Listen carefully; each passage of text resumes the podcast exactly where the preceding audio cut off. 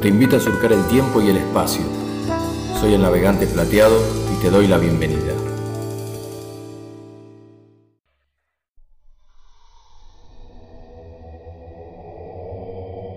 La Cruz del Diablo de Cuenca. Esta leyenda transcurre en el siglo XVIII y la ermita Santuario de las Angustias es el lugar donde se da el acontecimiento central de este relato.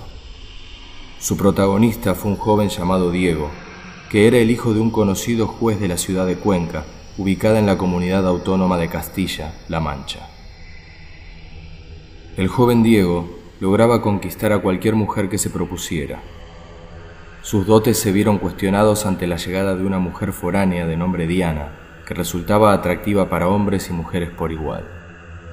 Cerca de las fechas de todos los santos, el joven recibió una carta de Diana donde lo citaba en la ermita de Cuenca.